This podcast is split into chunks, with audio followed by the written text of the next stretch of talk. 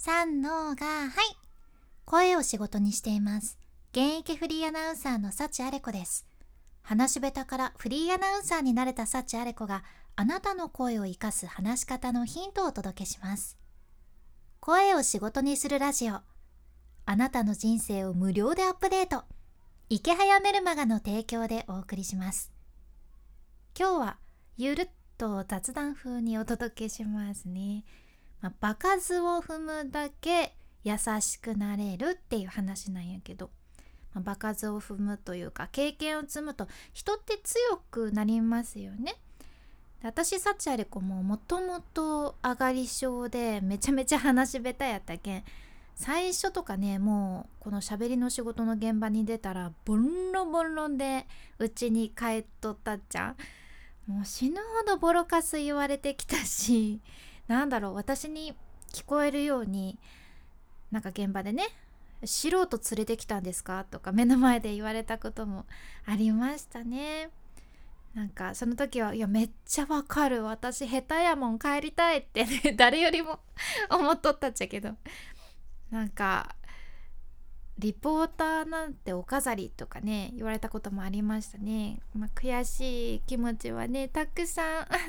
感じてきて。でもね自分はもう絶対にうまくならないんやろうなっていう風に本気で思ってたこともあったじゃん。もうなかなか上達しないっていうこんな辛いことはなかったんですけど。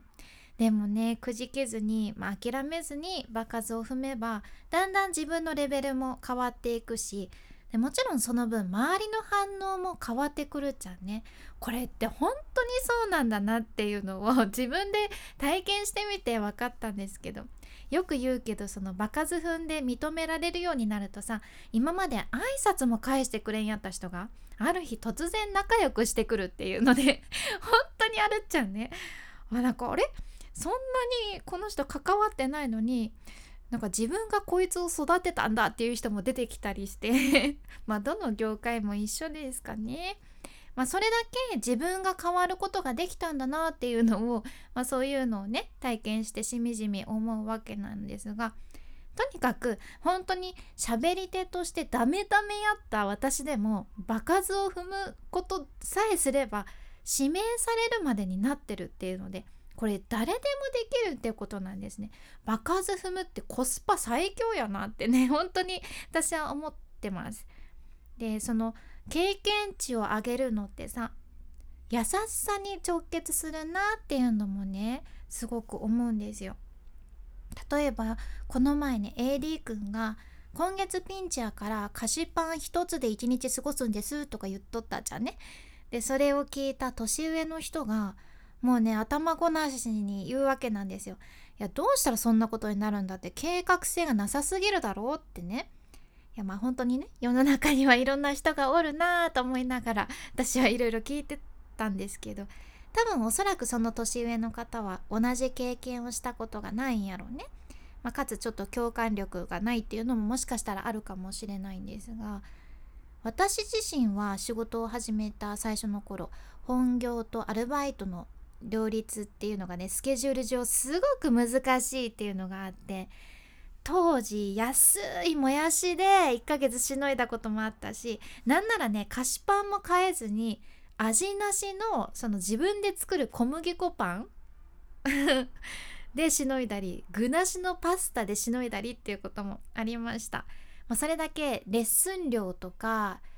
仕事で使う服とかメイクとかそっちにお金をかけたかったんですね。まあ、そうなるとさもうその生活費はなかなかあれだったんですよ難しいところで小麦粉のコスパすごかったなっていうのを覚えてますけど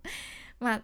とにかくやけん AD 君の話を聞いてさっきの年上の人の言葉は私からはね絶対出てこんわけなんですね。うん、これって経験してるからだなって思っててあと街中でベタベタしとるカップルおるやん。あれ許せる人と許せない人がおると思うんやけど。あなたはどっちかいな。許せますか？まあ私はね正直どうでもいいというかお好きにどうぞっていうタイプやったんですよね。うん。だってそんなん人の勝手やけんさでも自分がなかなか会えない恋恋愛を経験したらそのカップルへの見方が変わるというか、うん、もしかしたらこの人たちもやっとやっと会えたのかもしれんとかさ、まあ、今日でバイバイするけん、まあ、今できるだけ楽しんどるのかもしれんなとか思ってそしたらさまあそりゃそうよなって思うんですよ。うん、これって経験したら分かることですよねやけん何でも経験すればするほど人に寄り添った話し方ができるし何に対しても優しくなれるなって思うんです例えば今聞いてくださっているあなたが辛い経験をしとったとしてもそれが誰かの役に立つしあなたの話し方をグレードアップさせてくれるエッセンスになるっていうことなんですね。うん、これは人間の心理だなというか原理だなっていうのは思っていて私も経験してうん分かりますね。でもその時はね辛いから分かんないんですよね。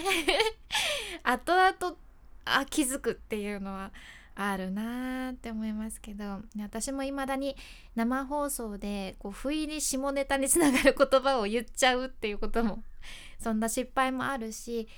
この前なんか自分のね定期券を手に持ったまま駅員さんに「すいません定期券の落とし物なかったですか?」とか言ってそしたら駅員さんに「いやそれじゃないですか?」って言われたりして アホなんですよ本当に私アホで助けてってねいつも思うんですけどまあこんな経験も一緒に楽しんでいけたらいいですよね。というかまあ楽しむっていうのがそのうまくいくコツなのかもしれません。今回の内容と合わせて聞きたい回を今日も一つ概要欄に入れています。今回はですね継続力継続できる人とできない人っていう回ですね。この継続できる人とできない人ってね声も全然違うんですよ。まあ、場数を踏むには継続力も大切なので是非こちらも合わせてお聞きください。